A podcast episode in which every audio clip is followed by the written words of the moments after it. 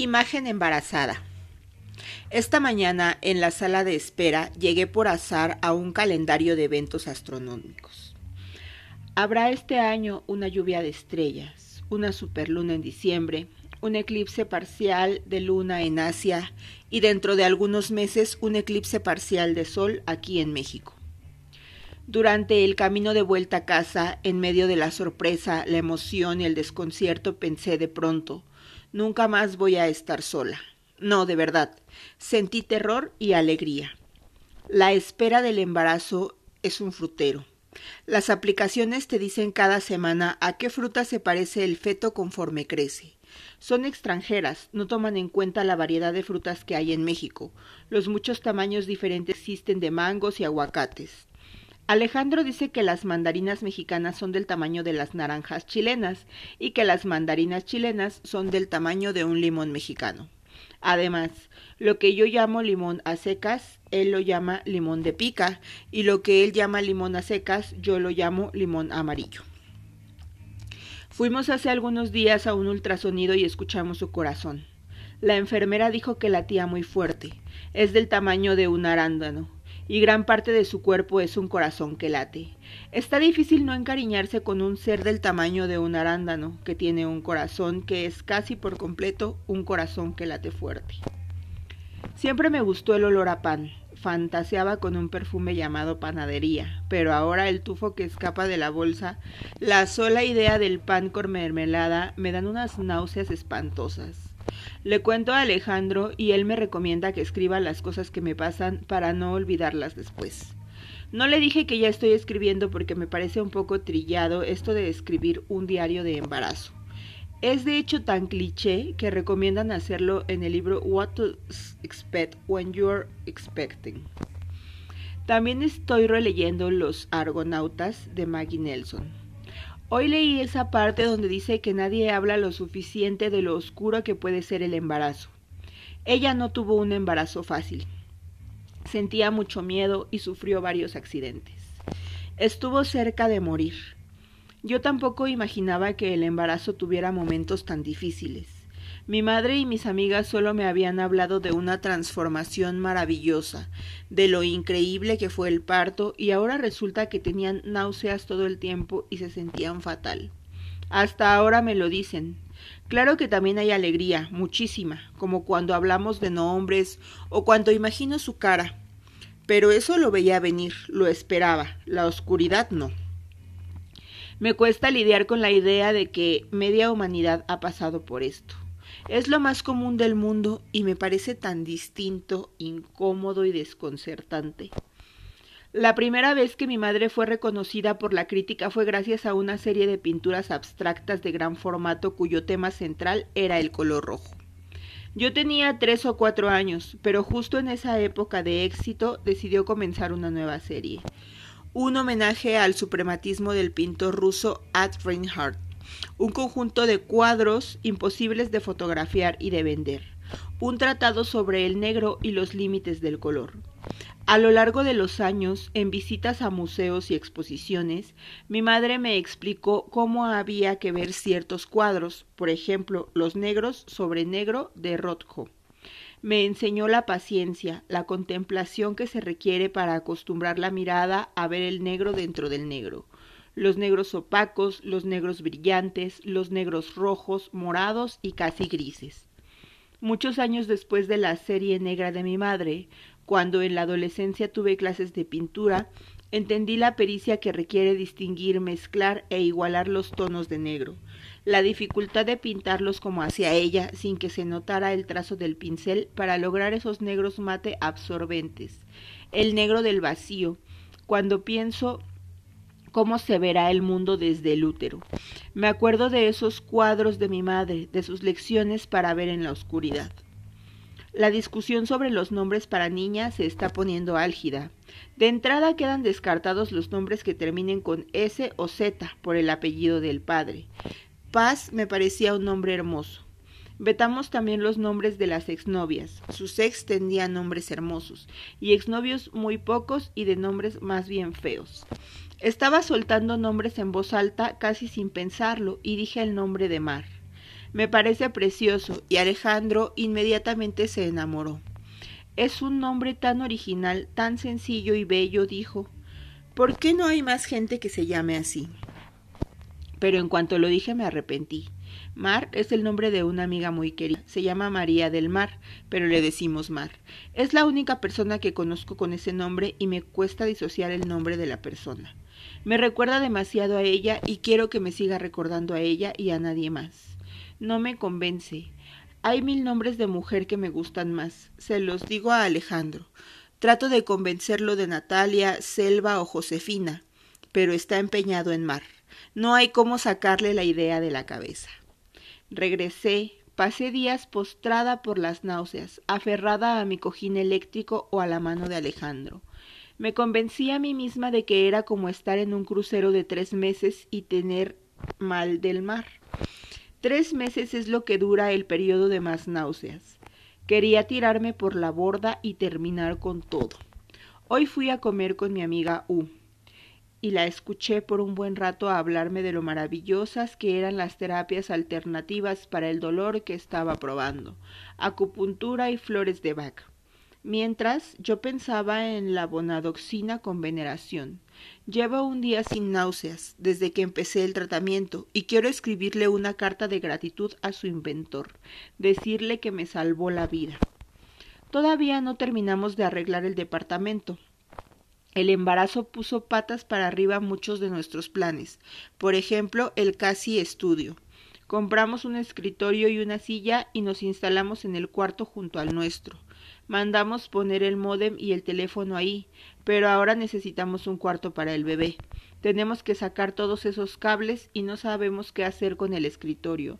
No sabemos dónde vamos a escribir. De haber sabido que estaba embarazada, no habría cargado todas esas cajas en la mudanza. Con razón me sentía cansadísima, como fumigada. Internet está lleno de historias sobre las dificultades para embarazarse. Tengo varias amigas que llevan mucho tiempo intentándolo sin éxito. Había leído en todos lados que después de un periodo largo tomando pastillas anticonceptivas, al cuerpo le toma alrededor de un año ajustarse. Las dejé de tomar pensando que me iba a embarazar al menos un año después. Ese año estaba en el plan, en el orden de las cosas. Me embaracé un mes después de dejar las pastillas. Hace varios meses pedí una beca para escribir durante un año y acabo de saber que me la dieron. No me salen los signos de exclamación. No sé si estoy más feliz o aterrada. ¿A qué hora, con un bebé recién nacido, voy a sentarme a escribir de no sé qué? Ya no me acuerdo bien ni de qué iba el proyecto.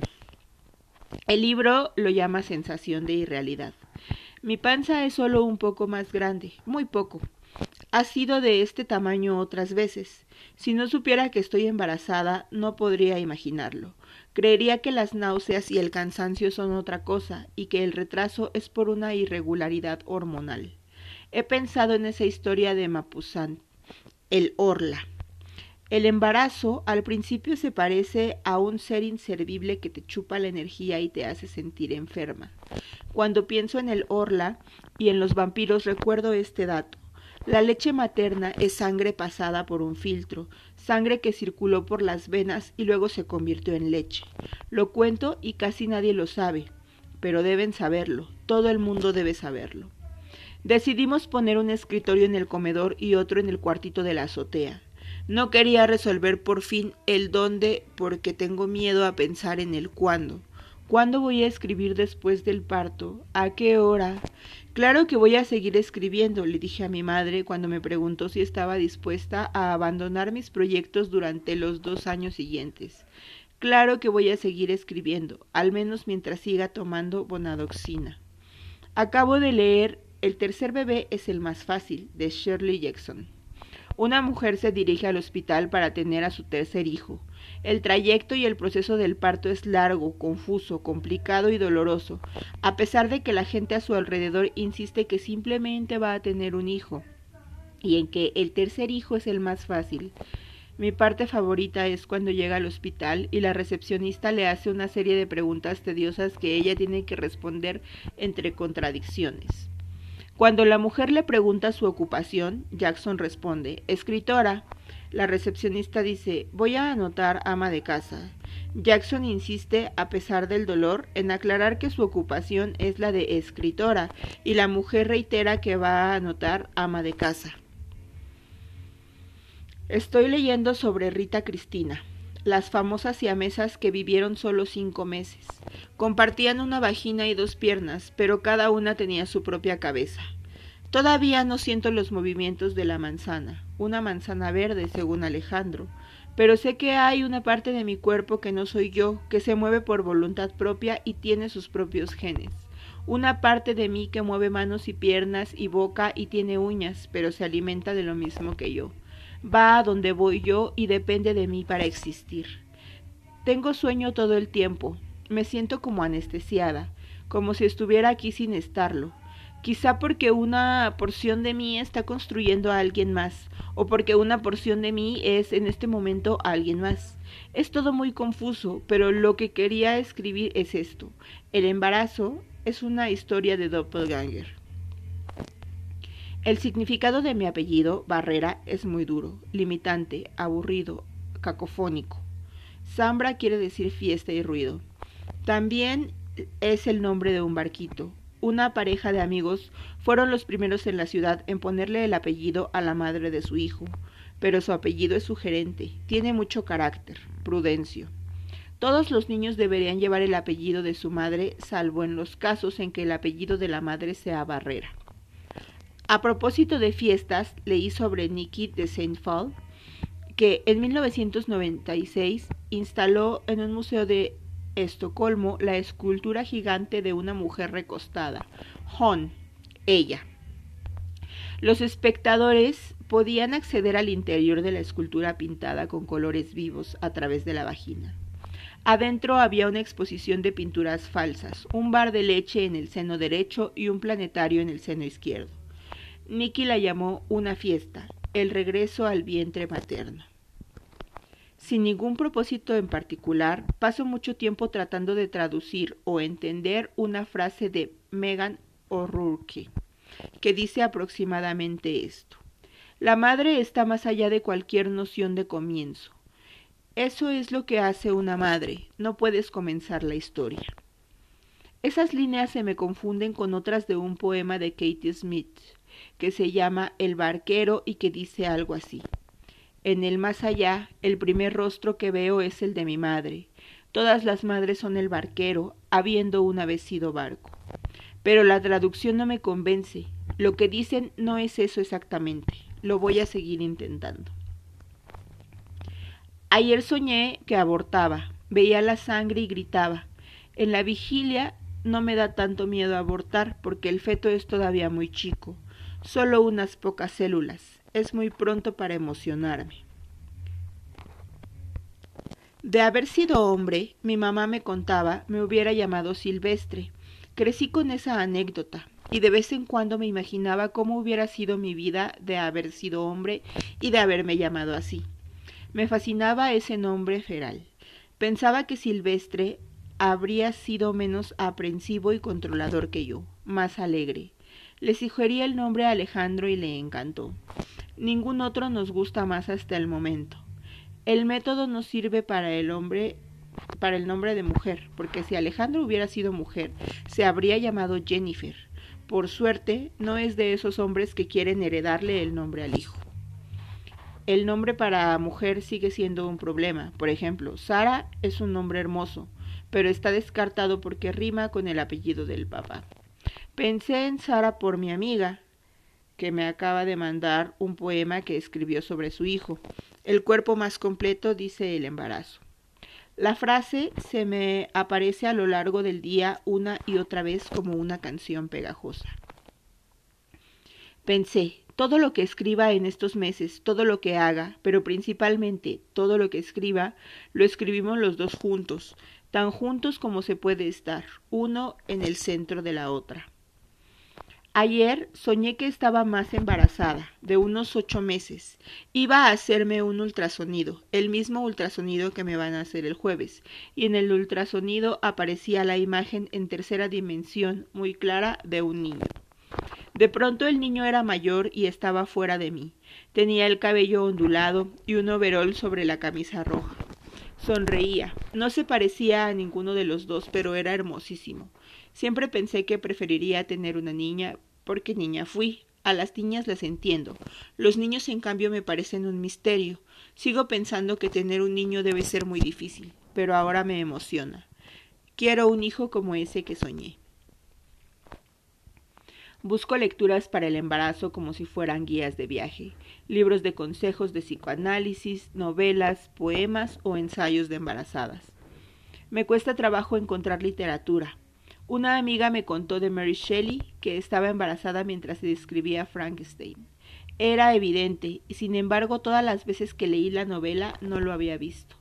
Frankenstein es una historia sobre la creación de vida acerca de un hombre que más que jugar a Dios juega a ser mujer. La feminista Mary Wollstonecraft murió cuando estaba dando a luz a Mary Shelley. Mary Shelley tuvo cuatro hijos y tres de ellos murieron. También Clara, la niña que esperaba mientras escribía la novela. Es razonable que la maternidad fuera para ella, al menos en parte, un relato de terror. Pienso en el paisaje de Frankenstein, en el que cobra vida el monstruo y trata de matar a su creador ese fragmento terrorífico que es como una pesadilla de posparto.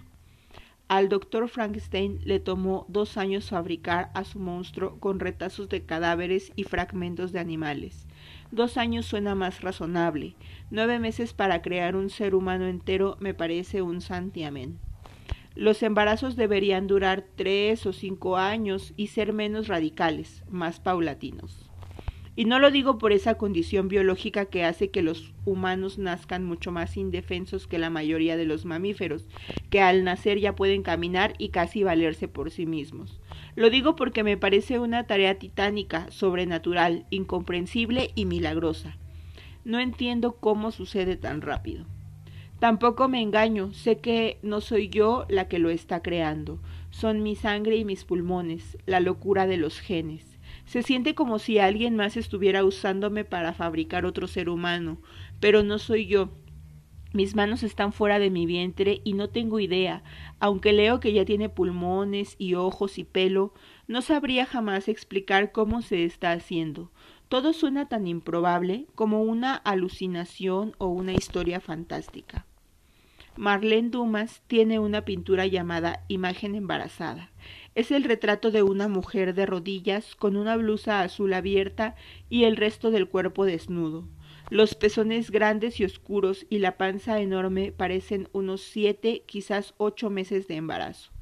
Tardó varios años en pintarla, pero no se nota porque los trazos parecen decididos, rápidos.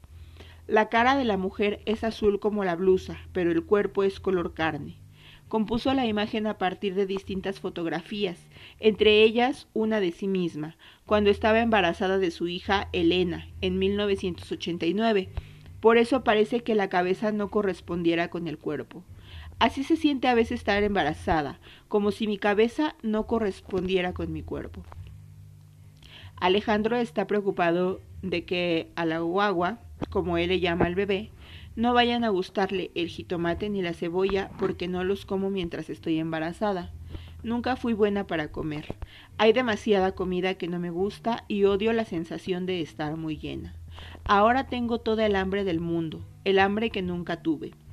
Jamás me había sentido tan distinta de mí misma. Tanto de lo que asociaba con mi descripción, con mi narrativa personal, está cambiando. Tu cuerpo no va a volver a ser el mismo, me dijo la ginecóloga. No recuerdo a propósito de qué, quizás solo por mala onda. Cuando estaba embarazada, mi madre tenía antojo de carne. Ella, que toda su vida fue vegetariana, comía jamón y hamburguesas. Por otro lado, lo que más náuseas le daba era una canción, La Puerta de Alcalá, que en ese entonces estaba de moda.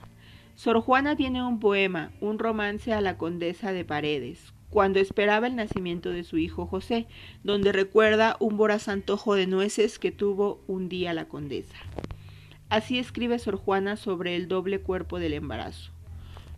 Cuando con dos almas estabas, aunque no sea menester estar encinta para que mil almas tengas. Y más adelante, cuando sin ser maravilla se hallaban en tu belleza dos cuerpos en un lugar, dos formas y una materia. Natalia Ginsburg tiene un ensayo sobre el aborto, a favor del derecho a decidir, donde dice acerca del bebé en el útero que es una forma sin voz ni ojos, el proyecto remoto y pálido de una persona, una individualidad concreta y real posibilidad viviente, y sobre la decisión de dar vida a alguien o no, si nos ponemos a pensar en lo que puede deparar el destino, nos preguntamos si no sería sensato y justo no dar nunca la vida y elegir siempre la nada. Otra. Amar la vida y creer en ella significa también amar su dolor, significa amar la época en la que hemos nacido y sus abismos de terror, y significa amar del destino su oscuridad, su tremendo carácter imprevisible. Nunca antes como ahora había estado tan a favor de despenalizar el aborto. Esta transformación tan brutal del cuerpo solo debe suceder si la mujer está dispuesta, si lo desea fervorosamente. Nadie, nadie que no quiera pasar por esto debería estar obligada a hacerlo. Lo pienso y le escribo, y luego leo en los argonautas mis palabras casi idénticas. Nunca en mi vida había estado más a favor del aborto que cuando estaba embarazada. A los seis años, mi madre me regaló un álbum ilustrado que se llamaba ¿Cómo se hacen los niños? Explicaba la reproducción sexual con un par de protagonistas que salían desnudos en todas las imágenes. Muchas veces me preguntaba si no tendrían frío. Había varias páginas sobre el embarazo y en la página del parto explicaba como la cabeza del niño es bastante grande y el cuello de la matriz algo estrecho, a la madre le cuesta trabajo que salga el niño. Esto es lo que más puede doler. Me aterraba ese libro.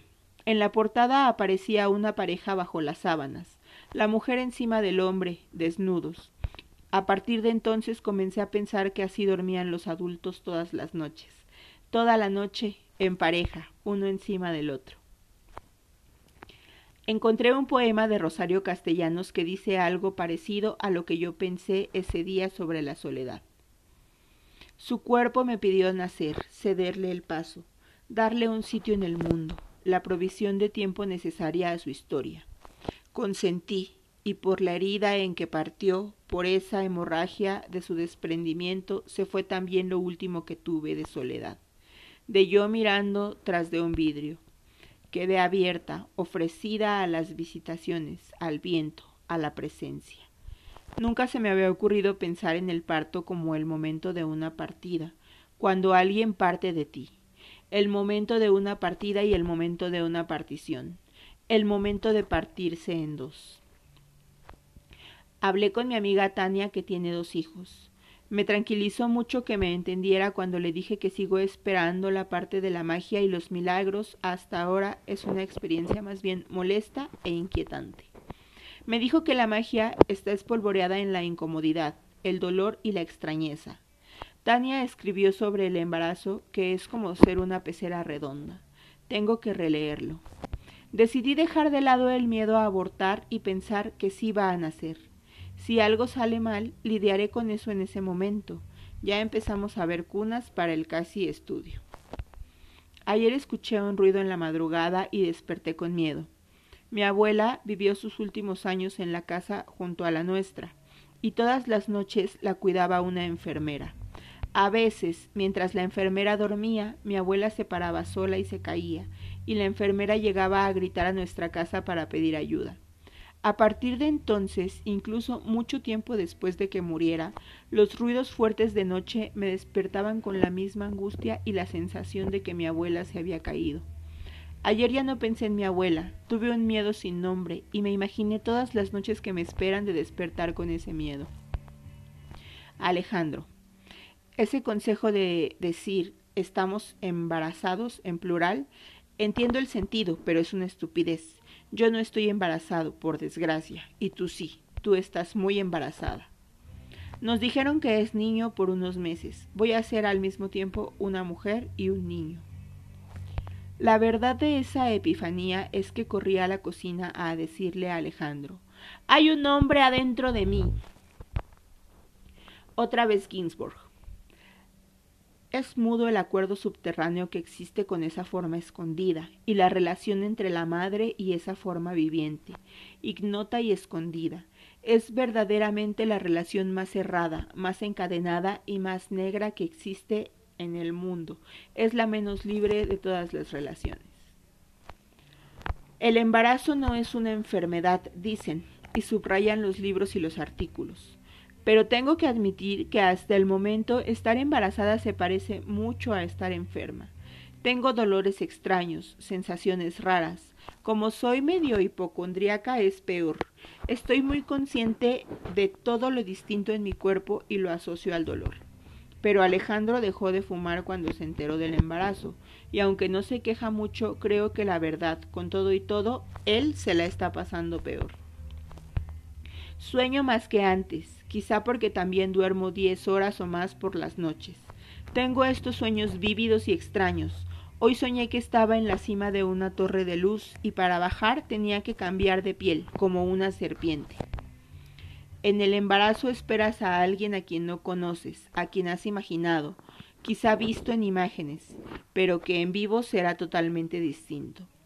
Ahora cuando me miro en el espejo, trato de imaginar como si me viera fuera de un hombre. Pienso que Silvestre se va a parecer a Alejandro, y eso es fácil. Conozco fotos de cuando era niño y lo puedo ver, de pelo negro, con los ojos rasgados cuando sonríe. Pero quiero saber también qué va a heredar de mí, qué de mí puede volverse o ya es masculino y cómo. Muchas de las representaciones prehispánicas de mujeres embarazadas cargan ollas en los brazos o encima de la cabeza. Una superstición decía que durante el embarazo no había que comer tamales que se hubieran adherido a la olla para que el niño no se aferrara al útero y se negara a salir. Los mexicas pensaban que las montañas podían embarazarse y parir pueblos. Las cuevas eran la matriz. La olla también representaba la matriz, donde se guardan los granos y el agua. En las ollas y en las cuevas también se enterraban a veces los cadáveres para que volvieran a su origen al centro de la Tierra.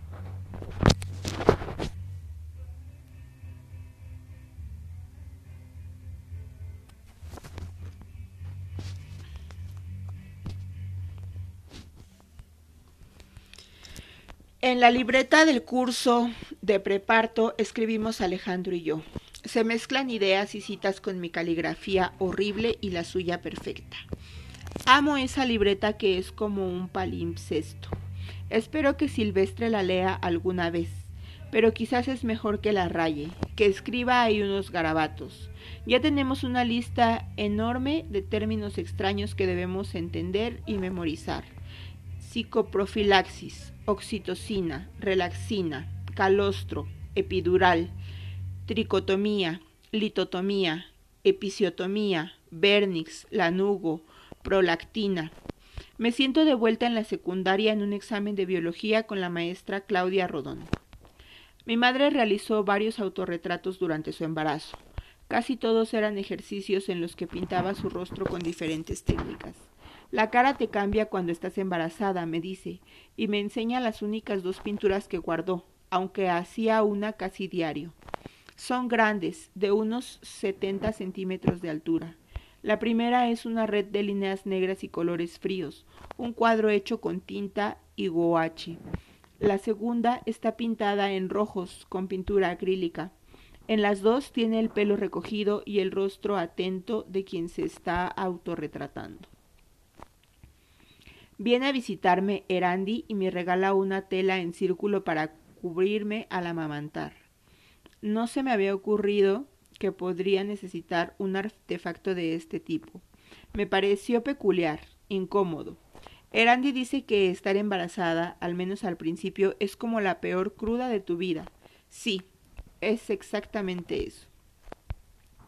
Antes nunca me había fijado en las mujeres que amamantan en público. Ahora atiendo a sus gestos y a la incomodidad palpable de algunas personas alrededor. Hay quien se les queda viendo, cosa comprensible, porque es tan raro ver mujeres amamantando en público que da curiosidad. Otros evitan a toda costa verlas, y esto es quizás incluso más incómodo. A la expulsión de la placenta se le llama alumbrar.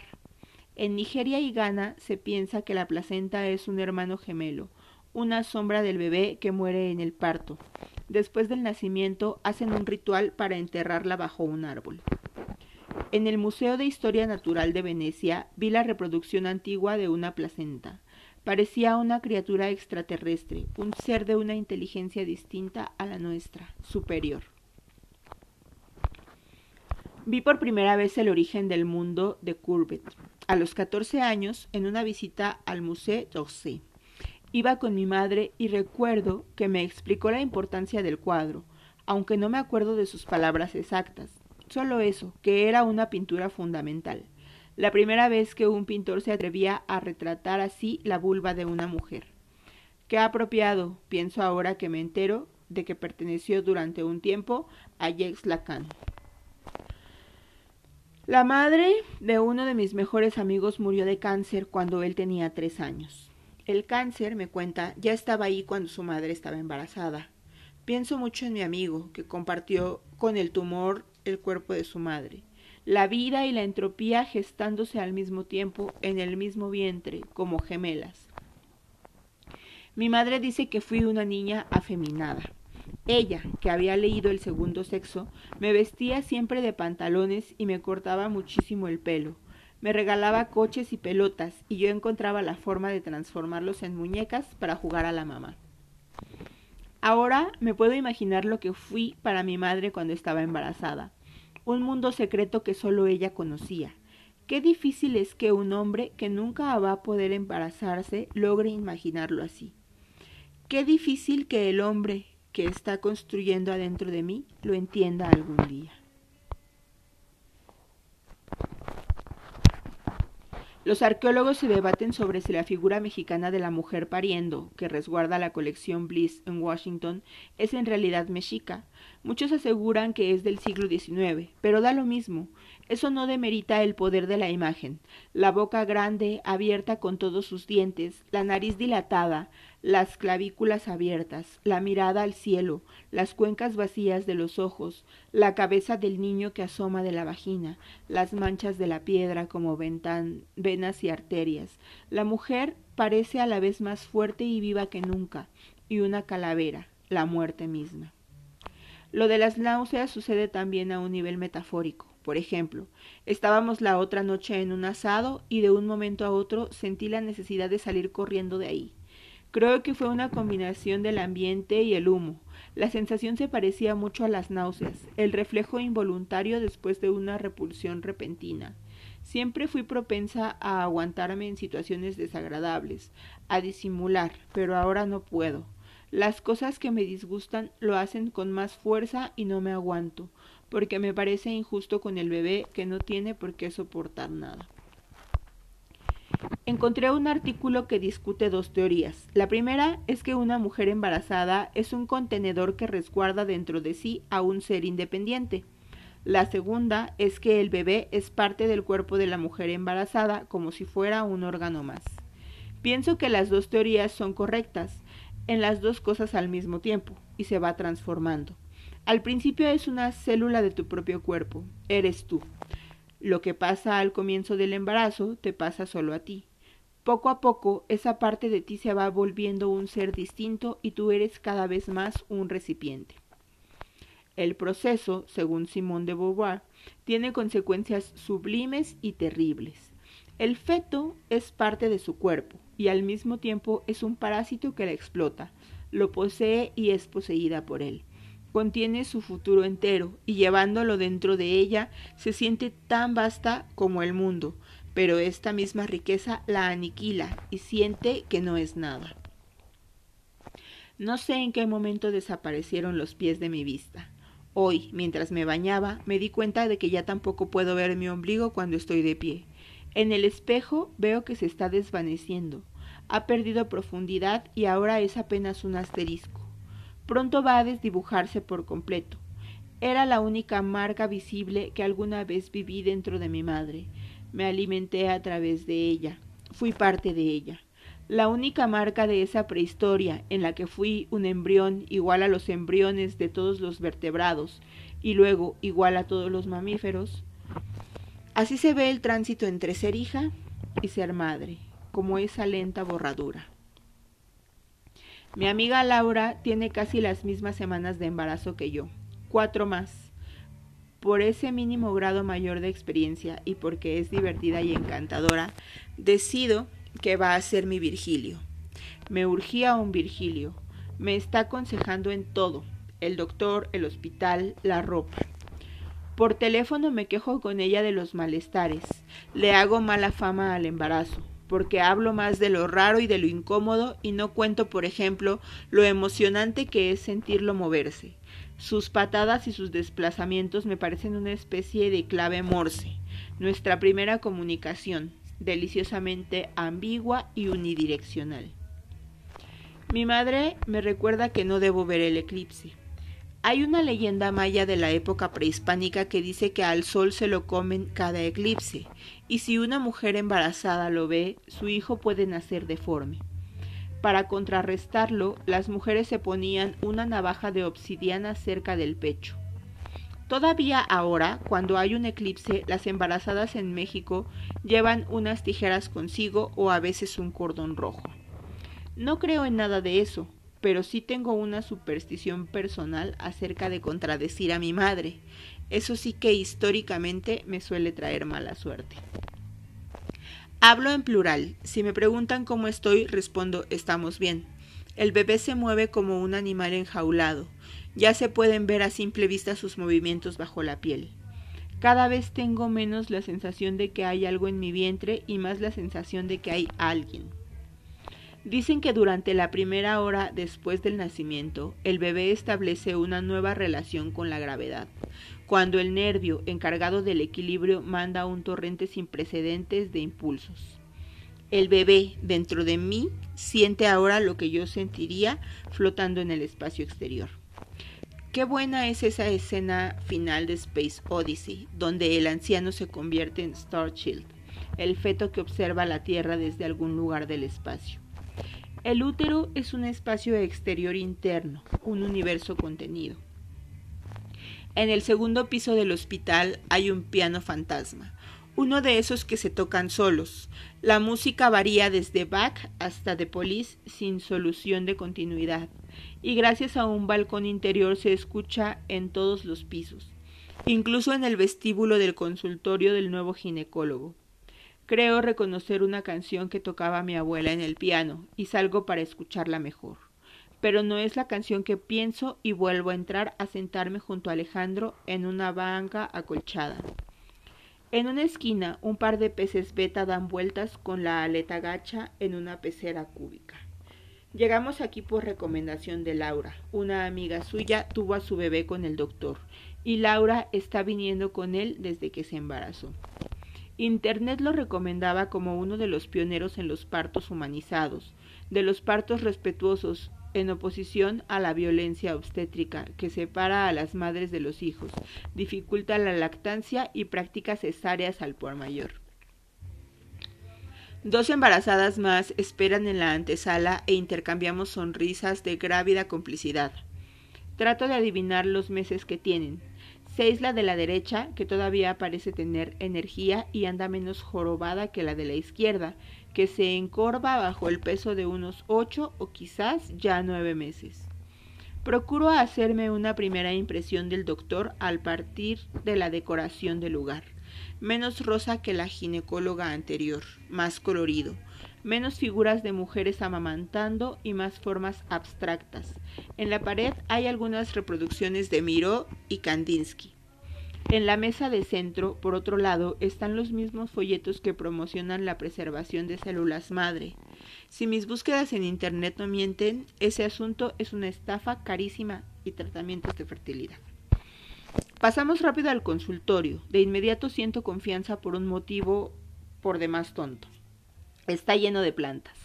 Asumo que las plantas son producto de cierta alegría de vivir, de un sentido del cuidado y una delicada comprensión botánica. Por supuesto, estas cualidades bien pueden ser de la persona que limpia el consultorio, pero decido atribuírselas al doctor. También hay fotos, una decena de imágenes del doctor y dos niñas que imaginamos eran sus hijas. Las niñas rubias no revelan en sus sonrisas si nacieron de parto natural o de cesárea. No hay ni rastro de la madre. En la mesa de enfrente hay una bandeja con chocolates y una pila de libros sobre el parto humanizado. El doctor entra y se sienta frente a su computadora. Habla bajo y poco, pero dice lo esencial que no es de esos doctores que va a programarme una cesárea para tener más tiempo libre y cobrarme más, que está a favor de los partos humanizados, es decir, de intervenir lo menos posible, salvo cuando sea necesario, de usar tinas de agua caliente para el dolor y sillas mayas o cualquier postura que permita que la gravedad ayude al parto. Cuando termina de hablar, hace una pausa para esperar preguntas. Eso también me gusta. Lo prefiero a la prisa que tenía la doctora anterior. Me aclara que el parto sería en ese mismo hospital y que puedo llevar a una doula si quiero. Las consultas serán una vez al mes hasta los últimos dos meses, en que serán cada semana. Salimos de ahí tranquilos, contentos de haber encontrado un doctor sensato.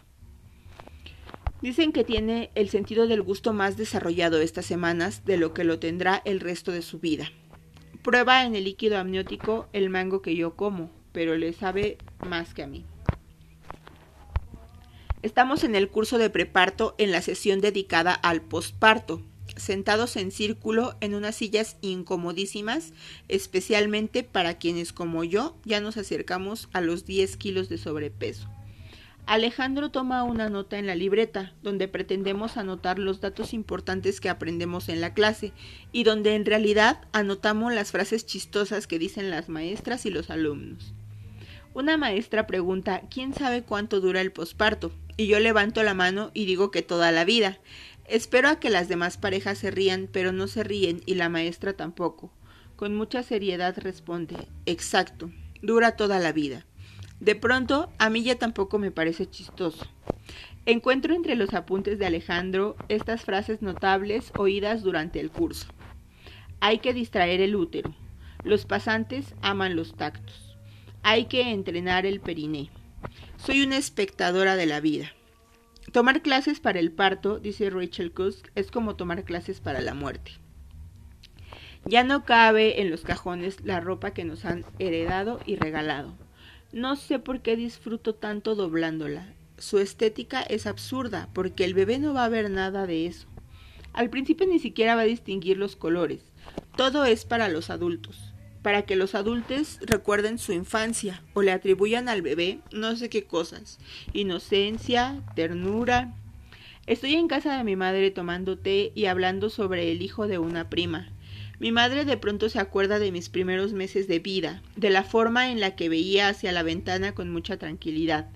Dice que le gusta observar a los bebés porque todavía tienen algo del no ser, de la nada antes de la existencia, del más allá que hay antes y después de la vida. El día anterior a mi parto nevó. Mi madre y mi padre fueron a Iztaccíhuatl a ver la nieve. Mi madre pensó que se había confundido con la fecha del parto. Se sentía demasiado bien para alguien que iba a parir al día siguiente. Las contracciones empezaron en la mañana. Pasó el día en casa de mi abuela descansando. Mi abuela estaba mareada. Eso le pasaba a veces en las carreras o cuando estaba muy nerviosa. El doctor estaba fuera de la ciudad. Se había ido a atender el parto de un venado con los huicholes.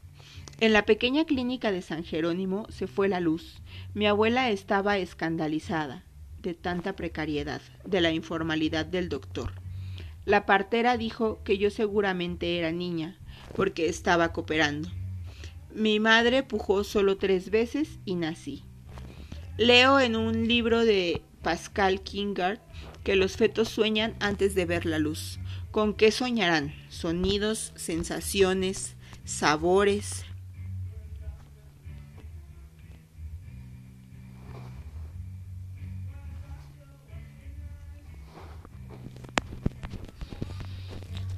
Alejandro está dormido y como se sentía mal, no quiero despertarlo.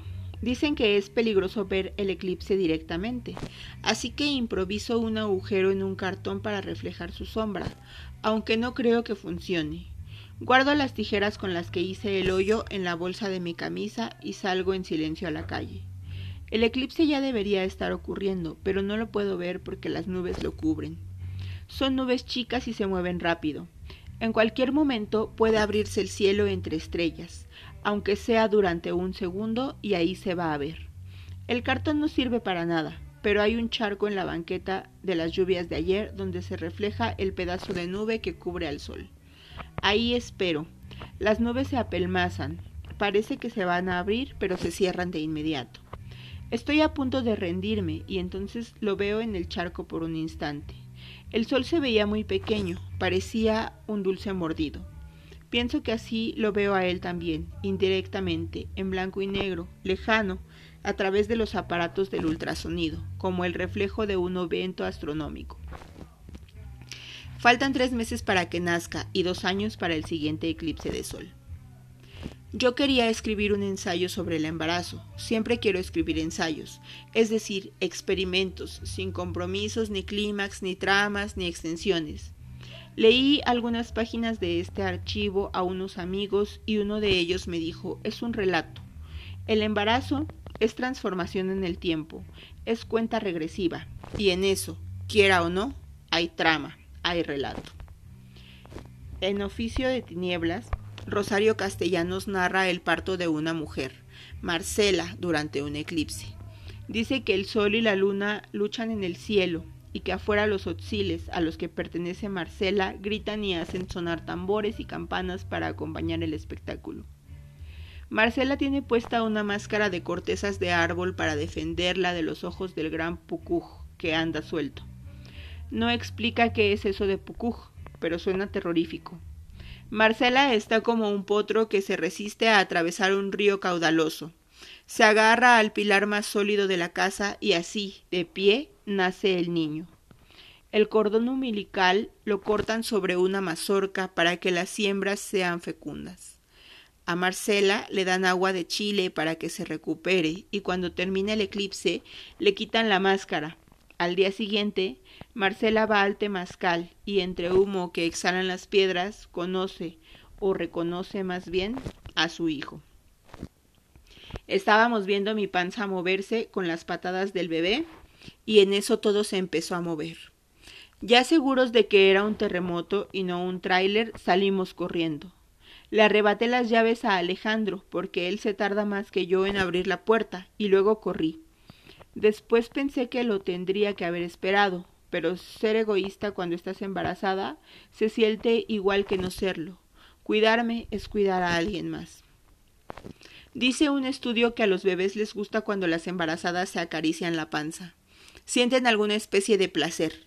Es un gesto instintivo, llevar las manos a la panza y acariciarla, cuando está pateando muy fuerte o por protección, o solo porque sí.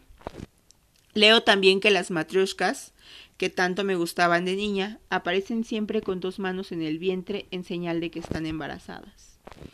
Ayer nos decían en el curso de preparto que las hembras de los mamíferos suelen entrar en trabajo de parto en la noche, porque hay menos depredadores. Las pupilas se dilatan durante el parto y por eso también es mejor estar con las luces bajas. En México se acostumbra, cuando un bebé nace en la casa, cerrar las puertas y ventanas para que no entren los malos espíritus. Tener la casa a oscuras, en español se dice dar a luz, pero los partos tienen más de noche que de día. Incluso cuando suceden de día son una especie de eclipse, de noche durante el día. En mi panza se ha ido dibujando lentamente una línea oscura. Línea negra la llaman. Dicen que es para que el bebé, que ve en alto contraste, suba por el estómago y sepa encontrar los pezones. Mi cuerpo se va llenando de señales para alguien más, señales que tienen que explicarme porque yo misma no sé descifrarlas. De pronto entiendo que tantos hombres durante siglos temieran a las mujeres, que las consideraran brujas. Más allá de toda explicación biológica y mucho más cuando no la había, todos estos instintos animales, estos signos de los genes, se parecen mucho a la magia.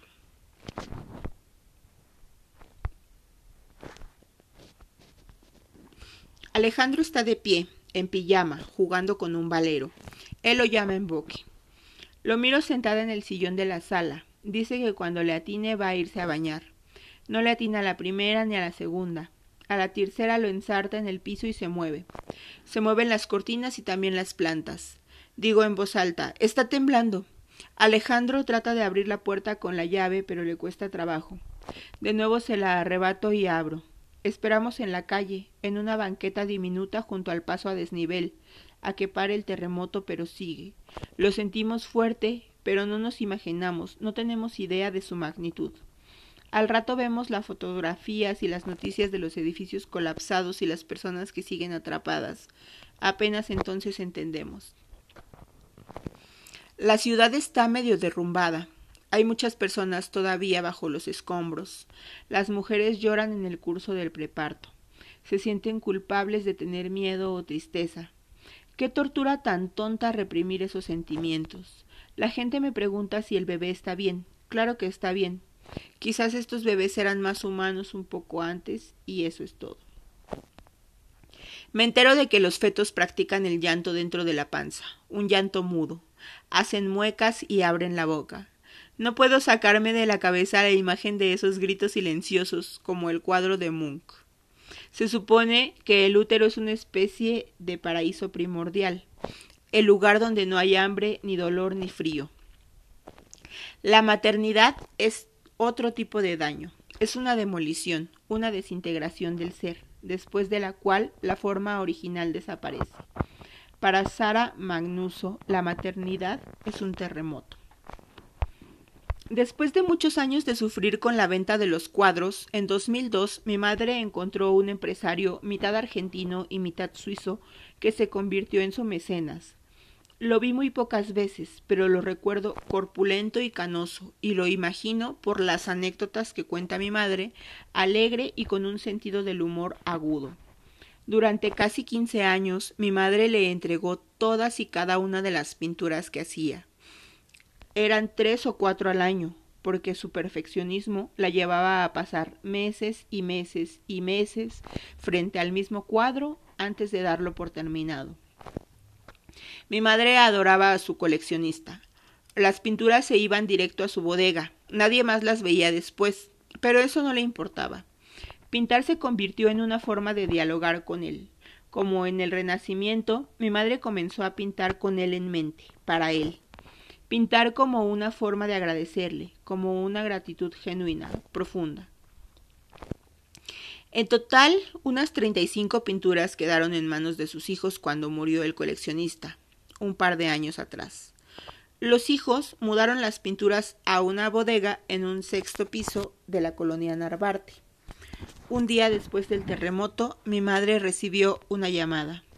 El edificio se vino abajo. Las pinturas están perdidas bajo los escombros. Fue quizás durante el sexto año de los siete que duró la demencia de mi abuela. Ya casi no podía caminar. Pasaba mucho tiempo en cama, se le hacían llagas en la piel de tanto estar en la misma postura. Era mediodía, mi abuela estaba durmiendo. Mi madre y yo estábamos en el patio. Comenzó a temblar, y en pocos segundos mi madre subió y bajó corriendo las escaleras con mi abuela en brazos, como si fuera una recién nacida. Mi abuela era más alta que mi madre, aunque ya para entonces se había consumido mucho, y probablemente pesaba menos que ella. Nos detuvimos las tres junto a la higuera en el jardín hasta que pasó el temblor.